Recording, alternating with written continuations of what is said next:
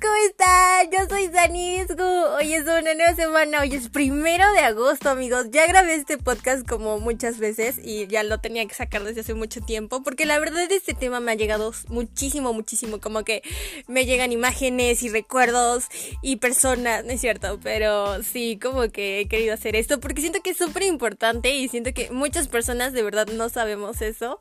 Yo no lo sabía, apenas me enteré hace como un mes. Y es súper interesante y siento que afecta, eh, bueno, el estar consciente de esta información es súper importante para poder tener buenas relaciones interpersonales de cualquier tipo. En fin, el punto es que hoy vamos a hablar, como ya vieron, en los cinco, de los cinco lenguajes del amor. No vamos a hablar en los cinco lenguajes del amor, porque pues no, pero vamos a hablar de los cinco lenguajes del amor. Lo siento amigos, estoy súper súper contenta, de verdad, ya los extrañaba muchísimo, en serio, hace mucho mucho que no hacíamos eso. Pero en fin, ya saben, pueden contactarme por cualquiera de mis redes sociales o 98.saniesgu en Instagram, en página de Facebook, para contarme todos sus problemas, situaciones o dudas que tengan respecto a cualquier cosa, menos escuela, porque soy pésima y más para cálculo. Entonces, vamos a hablar de esto. Los cinco lenguajes del amor. ¿Qué se supone que son los cinco lenguajes del amor? Bueno, pues se supone que, según el Dr. Chapman en 2009, existen cinco lenguajes del amor. Esto quiere decir que todas las personas tenemos uno, varios o todos estos lenguajes y somos capaces de amar y demostrar nuestro amor a través de estos cinco lenguajes. Ahora, ¿cuáles son esos cinco lenguajes? Me preguntarás tú y yo te voy a decir ahorita. Pues primero que nada un ejemplo que aquí citan, lo voy a leer textualmente porque pues me da hueva eh, hacer uno yo propio. Entonces, una amiga te cuenta que va a finalizar su relación ya que su pareja no la trata como debe de, entre paréntesis, ah no, entre comillas. Se trata de esa amiga tuya a la que su pareja no para de llevarle de viaje pese a ganar poco dinero. Ay amigos, yo quiero uno de esos. Tú te mueres de envidia de las fotos que suben a Facebook. Obvio, yo quiero uno así. Pues te gustó mucho viajar, con tu novio no has ido a ningún lugar, ni siquiera a una laguna. Bueno, yo puse la de laguna, aquí dice otro lugar. Tu amiga, sin embargo, se muere de envidia de tu relación, ya que tu novio es súper romántico empedernido y según tú, un empalagoso que habla mucho pero hace poco. De lo que traduces, no te querrá tanto. Y esta es una situación con la que todas las personas nos identificamos en algún momento. Yo sé que tú pensaste en ti o en alguien más o te identificaste en algún momento de tu vida donde pasaste una situación similar. Y bueno, de eso se trata, de este tipo de problemas que hay en las parejas. Bueno, en este caso se está enfocando mucho a las parejas, pero en general en todo. Con tu familia, con tus amigos, con... No, no, no, no sé, tus ligues. En fin, uno de los primeros lenguajes del amor son las palabras. Y les voy a decir qué significa que tú ames de en forma de palabras. Eh, pues esto más que nada se trata de verbalizar palabras de ánimo, apoyo, afecto, felicitación, elogios, ama elogios, perdón, no enojos, elogios, amabilidad o humildad hacia otro. Esto es importante que se haga como súper automático, no tiene que ser como de, ay, le voy a escribir que es súper guapo, precioso, hermoso y así se va a enamorar, o sea, no, amiga, es como de que, ay, te ves muy bonito y así, súper casual, típico, porque ya saben que cuando forzamos las cosas nunca funciona, entonces no se siente bien, no llega realmente como debería llegar el mensaje, entonces las palabras son como esas personitas que siempre son como muy de que muy lindas y que ay es que tú eres muy no sé qué o eres esto o me encanta eso de ti y son ese, ese tipo de personas que siempre demuestran su amor de esa manera expresándolo a través de palabras la segunda manera es tiempo de calidad. En este pues se trata más que nada de dar tiempo de calidad. No, no en realidad pues en la vida que vivimos actualmente, en este mundo ajetreado lleno de coronavirus, pues se trata más que nada de que a pesar que tengas muchas actividades o estés ocupado o simplemente disfrutes de tu tiempo a solas contigo mismo, puedas dedicarle un tiempo a una persona que te interesa o que quieres. Esa es la forma en que alguien puede demostrar su amor, aunque no lo creamos. El tercero, eh, ah, el tercero es regalos. Ustedes dirán, ah, yo quiero uno así, que me dé regalos. Y pues yo también, amigas, pero no todo se puede en esta vida. En fin, regalos. No siempre se trata de dar regalos costosos o de que hay un auto, un un pony o un dinosaurio o algo así. No, se trata más como de esos pequeños detalles. Yo creo que este se debería de llamar detalles y no regalos. Pero bueno, es como más esos pequeños detalles o regalitos que puede darte tu pareja que hacen que tú pienses, que tú sientas que todo el tiempo está pensando en ti. Es como de que, ay, vi esto y te lo compré. Ay, mira, sé que te gusta esto y te lo compré. Yo soy muy así. Ay, bueno, qué horror. Pero sí, también soy muy así. Entonces, pues esta es una forma también de demostrar eh, el amor. Eh, actos de servicio. Muchos se confunden con este de actos de servicio. Siempre dicen, ah, ¿qué significa actos de servicio? ¿Cómo es actos de servicio? Yo te voy a resolver duda, querido amigo amiga. Los actos de servicio se tratan más que nada de hacerle favor a una persona. Como de que, ah, no sé, pues yo te llevo al súper. Ah, no sé, pues si no puedes planchar tu ropa, yo lo hago. O, ah, pues si quieres te ayudo con tu tarea, que se ha dado mucho en estos tiempos. Pero bueno, el punto es que con ese tipo de actos de servicio, las personas también suelen demostrar su amor. Y contacto físico. Ay, yo soy súper contacto físico, amigos. Bueno, solo con los que me gustan, pero en fin, no El punto es que contacto físico obviamente se trata de la comunicación más sencilla y directa. Abrazarse, besarse, acariciarse, tocarse, incluso tener relaciones sexuales. Mm. Son formas de transmitir y recibir amor de tu pareja. Para algunas personas el contacto físico es un lenguaje principal. Por ejemplo, yo soy muy... Eh, ya saben, como de que cualquier cosa es como de, ah, mira esto. Y yo soy muy física, no sé, me gusta mucho. Pero obviamente con sus limitantes amigos, no sé qué van a pasar. Y bueno, puede eh, producir... Ah, esperen. Ah, sí, cuando una persona no con no comparte el mismo lenguaje de amor con la otra persona, esto suele causar muchísimos problemas. Y escuchaba algo bien interesante de que, ok, eh, mi novio ama eh, dando regalos, por ejemplo, y yo soy muy de actos de servicio. Él no se siente amado porque yo no le doy regalos y yo no me siento amada porque él nunca me ayuda a nada o cuando puede hacerlo no lo hace.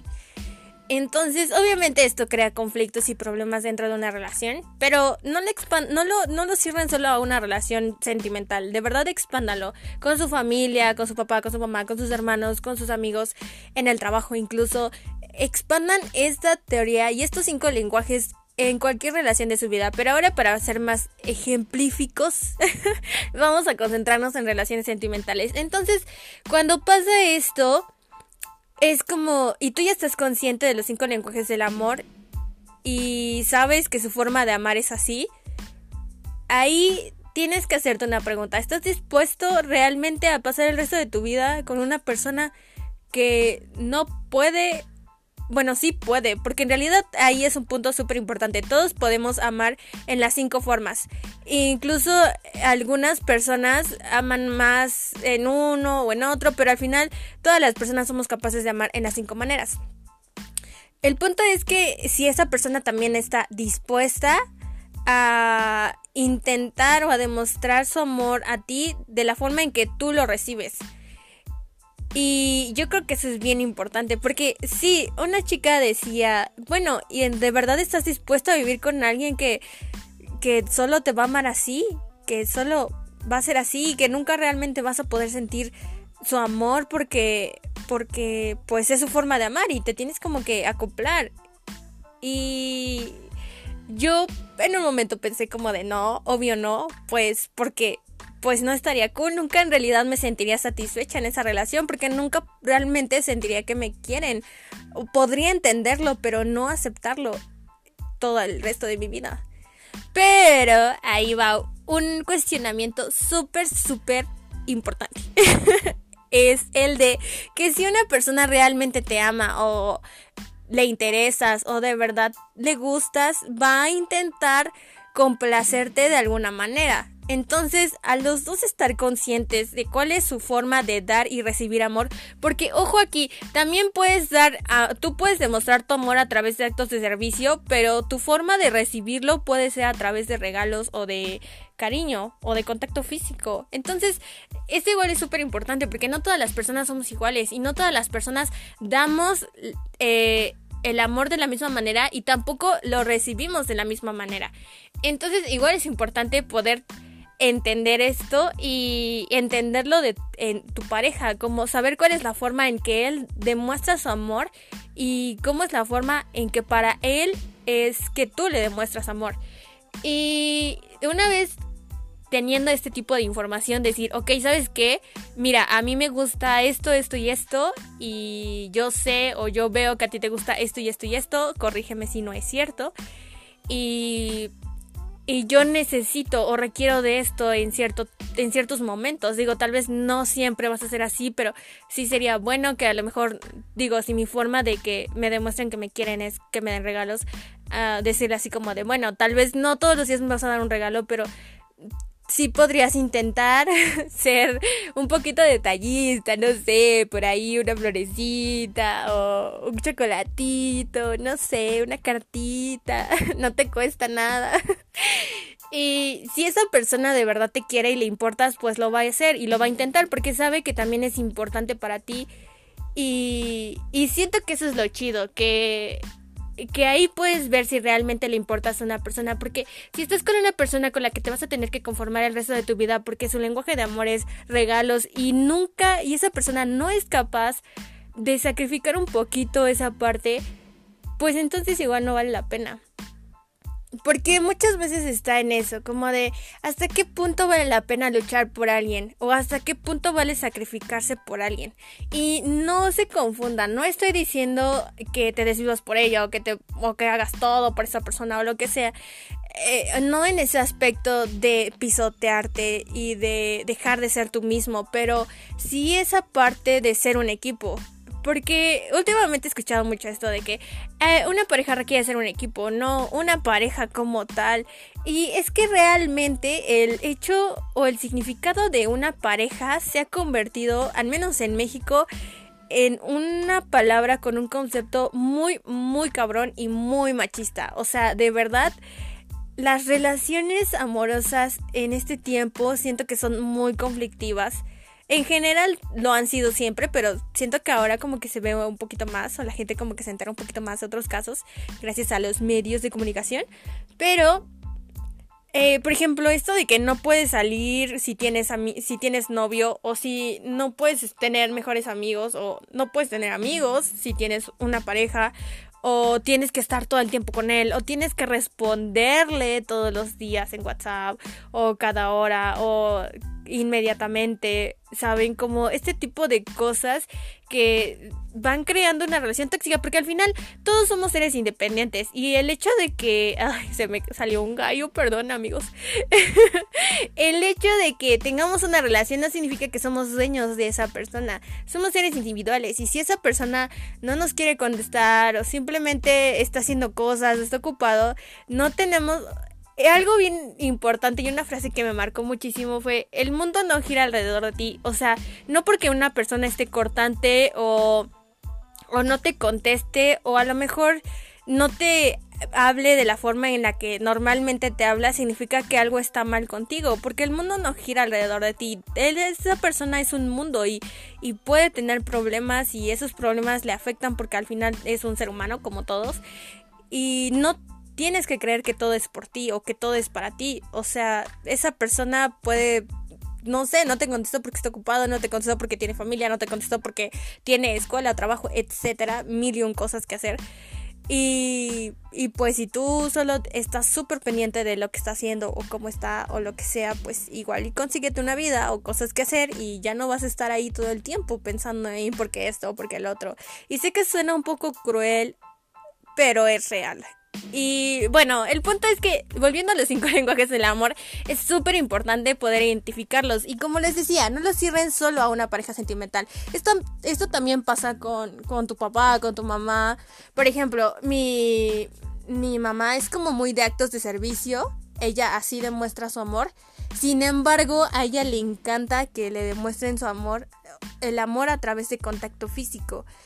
Y, yo, por ejemplo, pues no soy nada de actos de servicio. De verdad, yo creo que actos de servicio es lo menos que tengo en mí. O sea, sí lo he hecho, pero no es como que algo que realmente me nazca. Pero es esa parte, o sea, lo hago o a veces lo hago porque sé que para mi mamá es importante y yo le demuestro mi amor de esa manera, ¿no? Y, y también a través de contacto físico. Entonces, pues ya me perdí. es que me llegó otra idea, perdónenme amigos, saben cómo soy. en fin, yo espero que estos cinco lenguajes, esta información les funcione mucho. Yo siento que cuando yo de verdad la escuché dije, wow, oh por Dios, yo no sabía esto. ¿Cuál es el lenguaje del amor? de, no sé, y empecé a pensar en muchas personas y de verdad empecé a identificarlos y cuando logras identificar esto es súper más fácil poder tener cualquier tipo de relación porque ya sabes y lo puedes identificar y estás consciente. Entonces eso está súper cool y lo pueden aplicar también para su relación en pareja, para su familia, para su trabajo inclusive, créanme. Eh, no sé si a tu jefe le gusta que le den contacto físico. no es cierto. Pero no sé, no sé, a lo mejor le gusta que regalos, ¿no? Entonces tú ya es como, ah, mire, pues hice esto, ¿no? Eh, hice esto extra, hice esto de más, ¿no? O puedo apoyarlo en esto. Y entonces eso igual te va abriendo puertas en diferentes aspectos de tu vida y también te puedo apoyar. Ya saben, toda la información es importante. Bueno, no toda, pero ya saben, la gran mayoría. Y este podcast se trata de esto. Así que ya no voy a estar en YouTube porque no he estado constante, no me gusta estar así, no me gusta ser así. Tampoco en podcast he estado constante, yo sé, pero, pero me siento más cómoda porque puedo estar en mi cama y toda desarreglada o en calzones, no importa, y, y, ustedes no me ven, entonces eso está cool. Y ya saben, pueden seguirme en todas mis redes sociales para comentarme cualquier cosa, si se sienten mal, lo que sea, ya saben que este canal y todo este proyecto es para ustedes. Y espero que les haya funcionado, espero que les haya servido, espero que de verdad lo aprovechen y que se hayan distraído un ratito. Yo les quiero muchísimo y nos vemos dentro de 15 días. no sé si en un mes o dentro de 15 días, pero nos vemos en un lapso de tiempo no tan largo como el anterior. Yo les quiero muchísimo, un besote enorme y adiós.